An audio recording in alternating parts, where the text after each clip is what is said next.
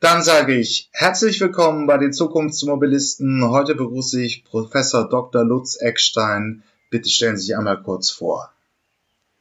Ja, mein Name ist Lutz Eckstein. Ich habe an der Universität Stuttgart Maschinenwesen studiert und äh, dort auch promoviert und war dann zunächst zehn Jahre für die Daimler AG tätig, vier Jahre in der Fahrzeugforschung und anschließend sechs Jahre in der Mercedes-Benz Pkw-Entwicklung und war dort zuletzt verantwortlich für die Absicherung äh, von Fahrerassistenzsystemen, also das, was man heute als automatisiertes Fahren Level 1 und 2 bezeichnet. Anschließend war ich fünf Jahre bei BMW tätig, ähm, dort verantwortlich für das HMI, also für, die, für das Anzeigebedienkonzept und die Ergonomie für alle Fahrzeuge von BMW, also auch für Mini und Rolls-Royce und bin dann Ende 2009 berufen worden hier an die RWTH Aachen auf das auf den Lehrstuhl und das Institut für Kraftfahrzeuge. Ja, daneben bin ich ähm, habe ich eine weitere schöne Rolle und Aufgabe. Ich darf einen Pro, sogenannten Profilbereich leiten an der RWTH Aachen. Äh, die RWTH Aachen hat sich im Zuge der Exzellenzstrategie die Frage gestellt, was sind denn eigentlich die zukünftigen Herausforderungen? Eine davon ist definitiv die Frage nach der Mobilität der Zukunft. Und da hat man dann letzten Endes ein, ja, einen sogenannten Profilbereich eingerichtet, wo sich eben Kolleginnen und Kollegen aus ganz unterschiedlichen Fakultäten eben mit der Mobilität der Zukunft ähm, ja, befassen. Ähm, fangen wir mal an. Wie sieht's aus in der deutschen universitären Landschaft mit dem Thema automatisiertes Fahren? Es wird ja jetzt immer noch von einem gewissen Rückstand gegenüber den Amerikanern und speziell Waymo gesprochen. Aber was gibt es jetzt in Deutschland, wenn man dieses Innovationsthema ernst nimmt? An Kompetenzen? Ja, also ich denke, in der universitären Landschaft sind wir gar nicht so schlecht aufgestellt, auch gerade im Vergleich zu den Amerikanern. Wir haben also sowohl ähm, große Projekte und Schwerpunktprogramme laufen in der Grundlagenforschung, ähm, also DFG gefördert, als auch zahlreiche Projekte, die dann eben durch äh, Bundesministerien, aber auch von Landesseite gefördert wird. Also in, in Summe denke ich, ähm, sind wir da recht gut äh, aufgestellt, auch im internationalen Vergleich. Das andere ist natürlich dann eine Industrieperspektive die Sie ansprechen. Und Waymo ist da sicherlich ein, ein besonderer Player, ähm, der auch so ein bisschen etwas zeigt, was wir hier in Deutschland nicht ganz gewohnt sind, nämlich eine enge Verflechtung von militärischen Anwendungen und äh, zivilen Anwendungen. Das, Anwendungen, das ist für uns etwas ungewohnt, aber letztendlich nahm das ganze Thema ja seinen Anfang mit der DARPA Grand Challenge, zumindest in der öffentlichen Wahrnehmung nahm das, äh, nahm das Thema Fahrt auf und die äh, DARPA ist ja das amerikanische Verteidigungsministerium, also ähm, die dann diese ersten Wettbewerbe zum automatisierten Fahren äh, ausgeschrieben und veranstaltet hat. Ähm, und Waymo ist definitiv eben ein Player, der sowohl im zivilen Bereich als auch im militärischen Bereich sehr aktiv ist und natürlich davon auch ähm, profitiert. Demgegenüber haben wir dann eben hier in Deutschland Unternehmen, die die meisten ja, oder alle haben eigentlich eine klare Trennung. Viele sind überhaupt nicht im militärischen Bereich aktiv oder nicht mehr aktiv.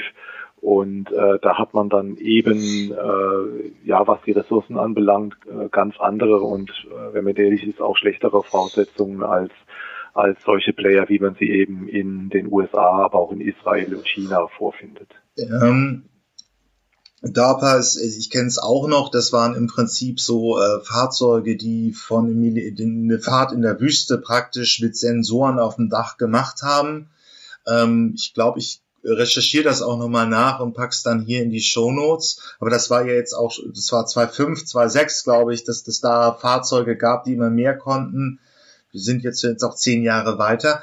Aber gibt's jetzt eigentlich schon einen eigenständigen Studiengang äh, zum Thema automatisiertes Fahren, wenn also junge Menschen oder ja äh, junge Ingenieure in dieses Thema Themenfeld einsteigen möchten? Gibt's da schon wirklich einen eigenschlägigen Studiengang, der das Thema bedient?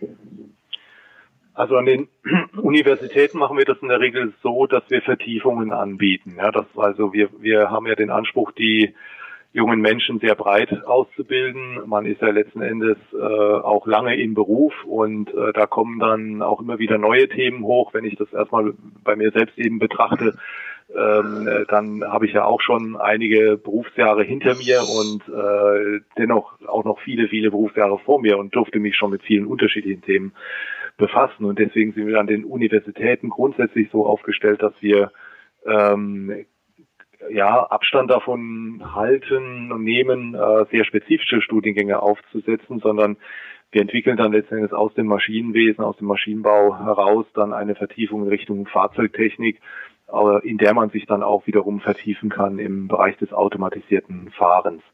Die Fachhochschulen machen das ein bisschen anders die äh, legen häufig gerade im Bereich der Masterstudiengänge dann sehr spezifische Studiengänge auf. Äh, so ist es zum Beispiel zum Thema Elektromobilität passiert. Äh, ich habe da jetzt keinen vollständigen Überblick, äh, was das automatisierte Fahren äh, anbelangt. Aber ich denke, wenn jemand äh, sich sehr fundiert mit den Themen auseinandersetzen möchte, mit den ganzen Facetten, äh, sei es in Richtung der Fahrzeugdynamik, die man weiterhin braucht, aber auch in Richtung der KI, ähm, dann ist der Ansatz, den wir an den Universitäten einheitlich verfolgen, durchaus nach wie vor tragfähig. Ähm, ich, ich, kenne nämlich auch im Prinzip nur einige Masterstudiengänge, zum Beispiel an der Hochschule in Kempten, also an der Fachhochschule aber und sonst eben nur Audacity, die so ein ähm, Kolloquium entwickelt haben, wo man eben zum Selbstfahr äh, zum Ingenieur für selbstfahrende Fahrzeuge kommt. Aber welche Themenkompetenzen muss man denn ungefähr haben in diesem Wachstumsfeld, wenn man es denn mal als solches bezeichnen will?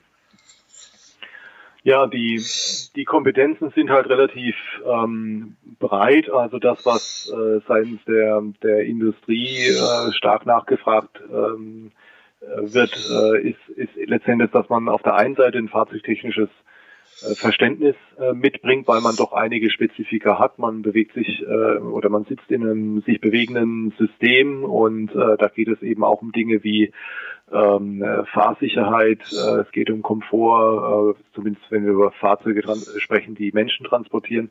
Und auf der anderen Seite sollten die Menschen natürlich auch Kompetenz mitbringen aus dem Bereich der Informatik. Also Programmieren ist ähm, in C++ ist äh, eine zwingende Voraussetzung. Und was zunehmend eben auch wichtig wird, sind eben auch äh, Kompetenzen äh, im Bereich der äh, KI oder der Anwendung von KI-Methoden um zum Beispiel äh, Videobilder sehr, sehr effizient äh, durch neuronale Netze eben auswerten zu lassen. Ähm, also von daher ist es so ein gewisser Spagat und von daher kann man da durchaus aus zwei Richtungen auch kommen. Das heißt, wenn ich jetzt mich hier bei, bei mir selbst am Institut umschaue, habe ich zum einen wissenschaftlichen Mitarbeiter, die aus der Informatik kommen und aber ein starkes Interesse fürs Automobil haben und da dann eben auch bereit sind, sich da zu vertiefen. Und umgekehrt gibt es aber äh, mindestens so viele Mitarbeiter, die erstmal Maschinenbau, Fahrzeugtechnik studiert haben, aber schon immer eine Affinität hatten zum Programmieren, oftmals auch so im privaten Bereich viel gemacht haben und äh, die dann eben viel Spaß daran haben, äh, da tiefer in die Informatik einzutauchen. Also sind irgendwo Zitter, könnte man sagen.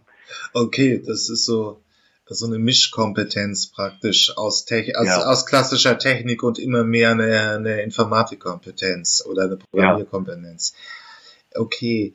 Ähm, aber ich habe ja jetzt praktisch schon gesagt, es ist ein Wachstumsfeld, aber da sind ja noch ein paar Herausforderungen in dem Feld zu bewerkstelligen, bevor wir wirklich autonome Fahrzeuge auf dem in der normalen Verkehr sehen. Was sind die größten? Ja, wir haben, wir haben Herausforderungen auf unterschiedlichen Ebenen.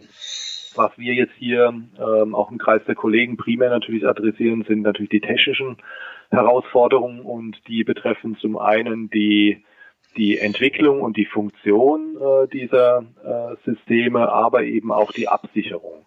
Äh, wenn man auf die Funktion eingeht, dann kann man das irgendwo ein Stück weit vergleichen mit dem Menschen. Das heißt, man hat äh, solche Systeme brauchen erstmal eine sehr leistungsfähige Wahrnehmung müssen ja letzten Endes wieder menschliche Fahrer das Verkehrsumfeld wahrnehmen können. Und äh, da es eine große Herausforderung ist, ist da letzten Endes in endlicher Zeit, also sprich mit einer geringen Latenz, ähm, die relevanten Objekte und Informationen aus unterschiedlichen äh, Sensorquellen zu extrahieren und das Ganze dann auch noch sicher zu gestalten, also sicher, dass man eben gefeit ist vor Sensorausfällen. Ähm, das heißt, auch im Fehlerfall noch in der Lage ist, sich einen sehr vollständigen Überblick über die Verkehrssituation äh, zu verschaffen. Der zweite wichtige Schritt in der Informationsverarbeitung ist dann, wenn man erstmal ein Abbild dieses Verkehrsumfeldes hat, ist dann dieses zu interpretieren und dann aber auch zu antizipieren. Also das, was wir als Menschen ja letzten Endes beim Autofahren machen, was der erfahrene Fahrer macht, ist ja, er schaut sozusagen voraus, er denkt voraus und er, er ahnt in Anführungszeichen, wo zum Beispiel und wann ein anderes Fahrzeug ausscheren könnte und wo es dann vielleicht auch gar nicht mehr sinnvoll ist, auf dem Gas stehen zu bleiben, sondern frühzeitig eben Geschwindigkeit rauszunehmen. Und diese Fähigkeit zu interpretieren, die Verkehrssituation und zu antizipieren, das ist etwas, wo die eigentliche Herausforderung des automatisierten Fahrens äh, liegt. Die wird natürlich umso größer, je schneller man fährt, weil dann eben äh, immer weniger Zeit äh, dafür ist und die Sensorreichweite letzten Endes auch, auch begrenzt ist.